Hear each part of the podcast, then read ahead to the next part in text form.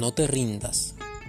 Has determinado avanzar en busca de tus sueños, pero en el camino has tropezado y has caído. De repente te encuentras viviendo aquella experiencia que mal llamamos fracaso. Allí estás, frente a una decisión. O te quedas tendido sumido en la frustración o te levantas y continúas caminando. Es que lo que llamamos fracasos no son más que la plataforma para hacer ajustes que nos acerquen a nuestro destino. Siempre que avanzas y te caes, no caes hacia atrás, sino hacia adelante, como si la vida misma te gritara que avanzar debe ser tu única opción. Mi amigo, no te rindas, avanza, y si te caes, levántate, que esa será una experiencia que te llevará más cerca de la realización de tus sueños.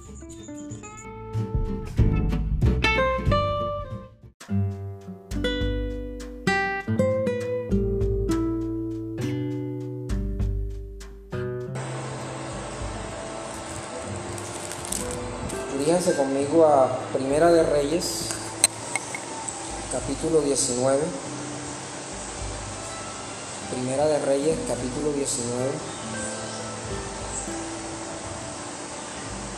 Versículos 1 al 18. Primera de Reyes, capítulo 19, versículos 1 al 18. Vamos a hablar en esta mañana acerca de un hombre como, como nosotros. Vamos a hablar un poco de Elías, que era un hombre como usted y como yo. Dice así la palabra de Dios. Acab dio a Jezabel la nueva de todo lo que Elías había hecho y de cómo había matado a espada a todos los profetas.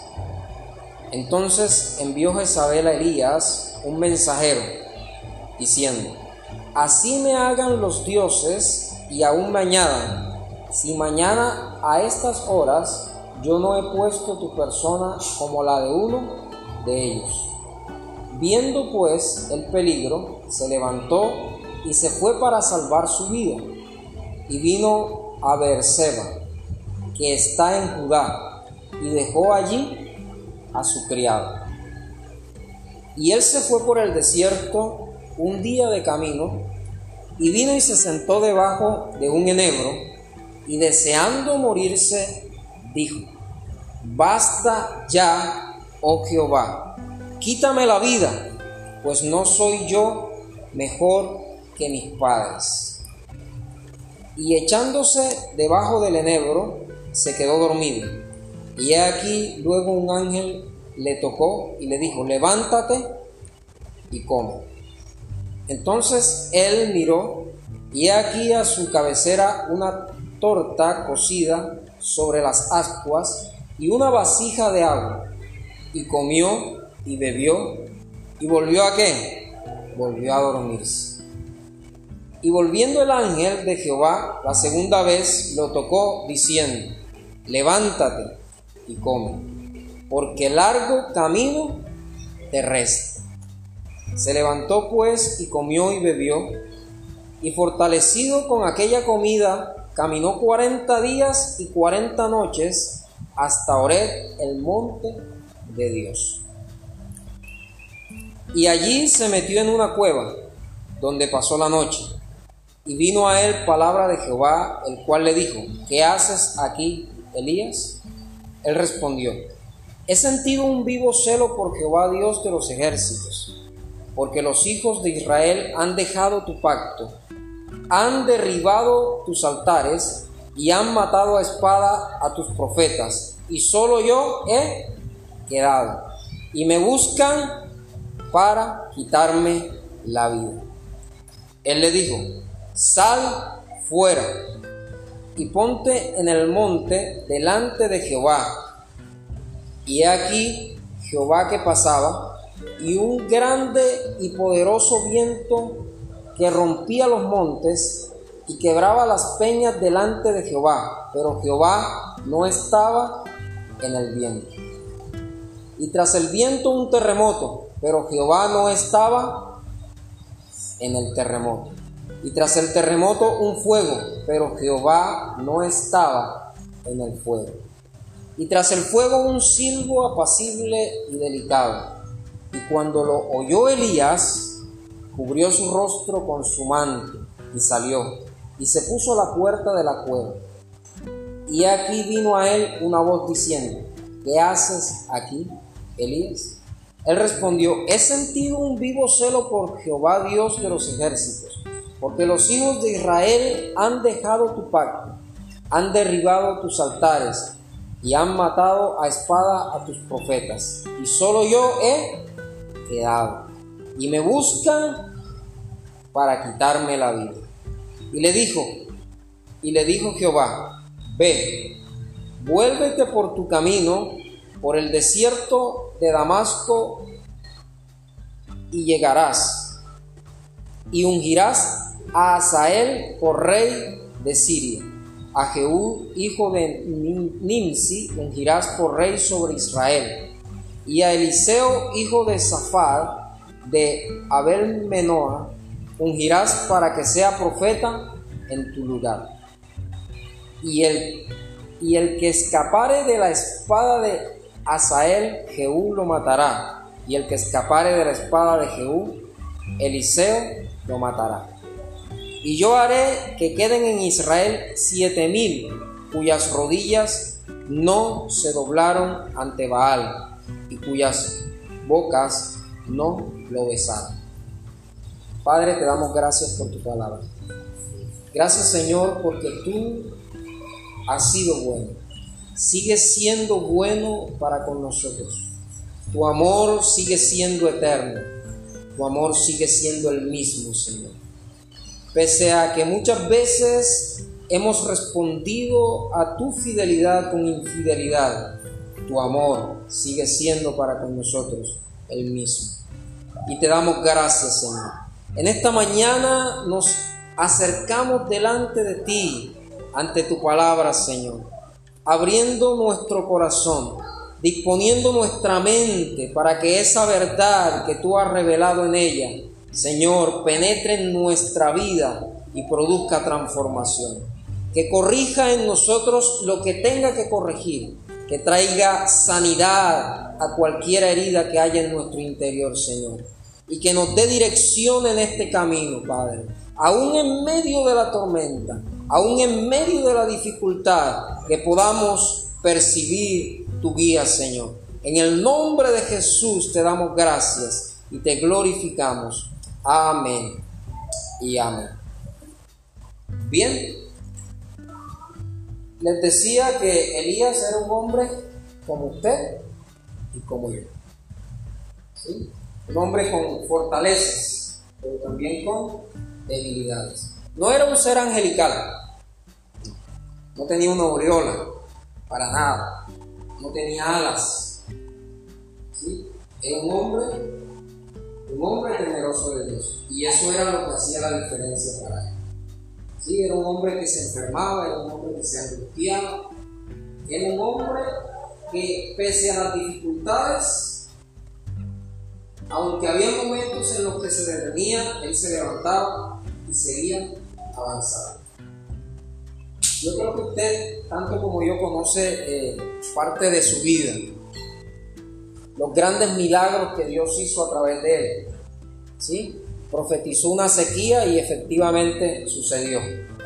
Profetizó que habría de llover y efectivamente así pasó fue sostenido por Dios en un arroyo en medio de la sequía. Milagrosamente fue sostenido. Milagrosamente fue sostenido a través de una viuda que no tenía prácticamente nada que comer para él y para su hijo. Pero a través de ella sostuvo al profeta. Y Dios, y, y Elías vio la provisión de Dios. Elías vio la protección de Dios.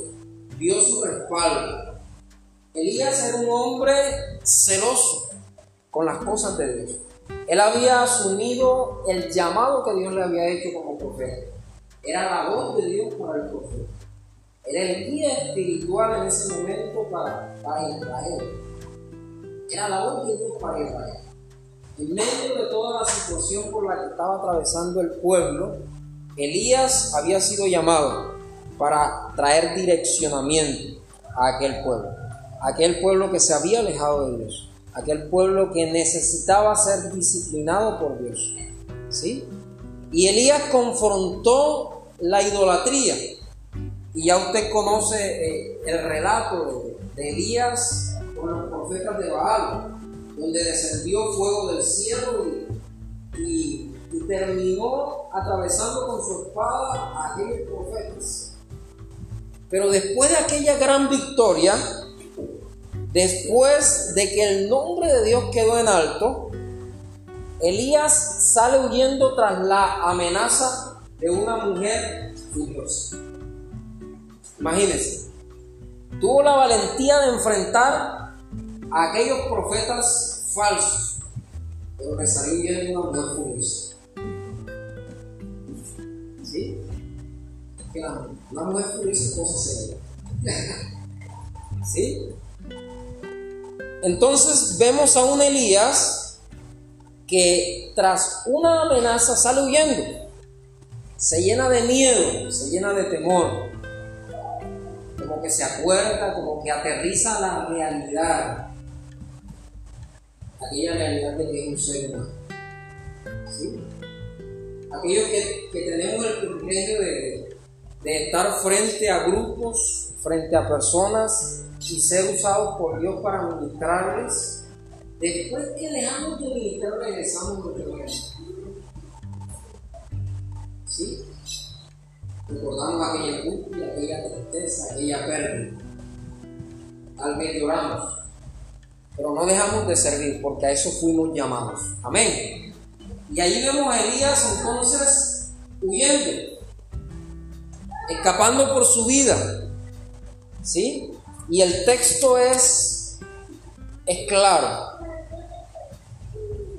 Dice que, que dejó a su criado, aquel, aquel que le hacía compañía en, su ministerio, ¿sí?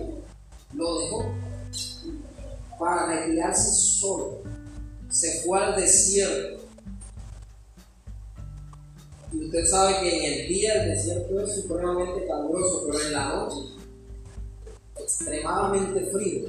Y Elías se expone a ese, a ese cambio de, ambiente. ¿Por qué? Porque está huyendo. Había sido amenazado. Y sale la, humanidad, la fragilidad de Elías. Y entonces eh, expresa lo que hay en su corazón. ¿Y qué es lo que dice Elías? En medio de, de aquel miedo, en medio de aquel temor, tras haber dejado a, su criado y quedarse solo, se aísla en el desierto, se sienta todo cabizbajo. ¿Y qué dice ahí en el versículo 4? Y deseando morir se dijo, basta ya, oh Jehová, quítame la vida. No sé si usted se ha encontrado en un momento así que ha dicho, hasta aquí llegué. No aguanto más. ¿Sí? Voy a renunciar. Estoy cansado. He permitido que Dios me utilice. Y ahora se levanta alguien, ahora, me ganó un, un enemigo gratis. Porque en ese espacio de servir a los demás, usted y yo, más que amigos, levantamos enemigos. A alguien que nos señala, a alguien que nos amenaza. Pero si estamos sirviendo, estamos entregando, estamos hablando de parte de Dios, pero ¿cómo es posible esto? Esto no tiene ningún sentido.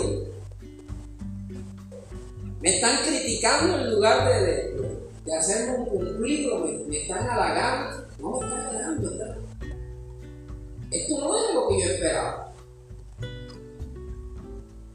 Y Elías estaba ahí, deseando morir. ¿Sí? Se sentía frágil, se sentía vulnerable.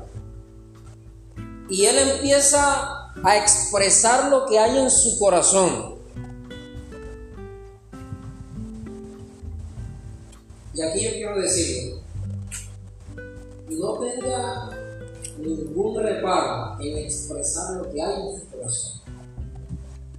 Lo mejor que puede hacer es dejar salir todo eso. Si siente rabia, si siente enojo, hable con, franqueza, sea franco, sea sincero con Dios que a Él nada podemos ocultarlo y Él sabe cómo, cómo nos estamos sintiendo, Él sabe cómo, por qué estamos atemorizados, por qué estamos huyendo. Es más, Él no nos está reprochando nada. Y ahí en el relato no vemos a un ángel reprochándole a Elías. Ay, ¿tú qué haces aquí? ¿Por qué te sientes así? ¿Por qué te estás expresando de esa manera? No, Dios permite que Elías exprese lo que hay en su corazón.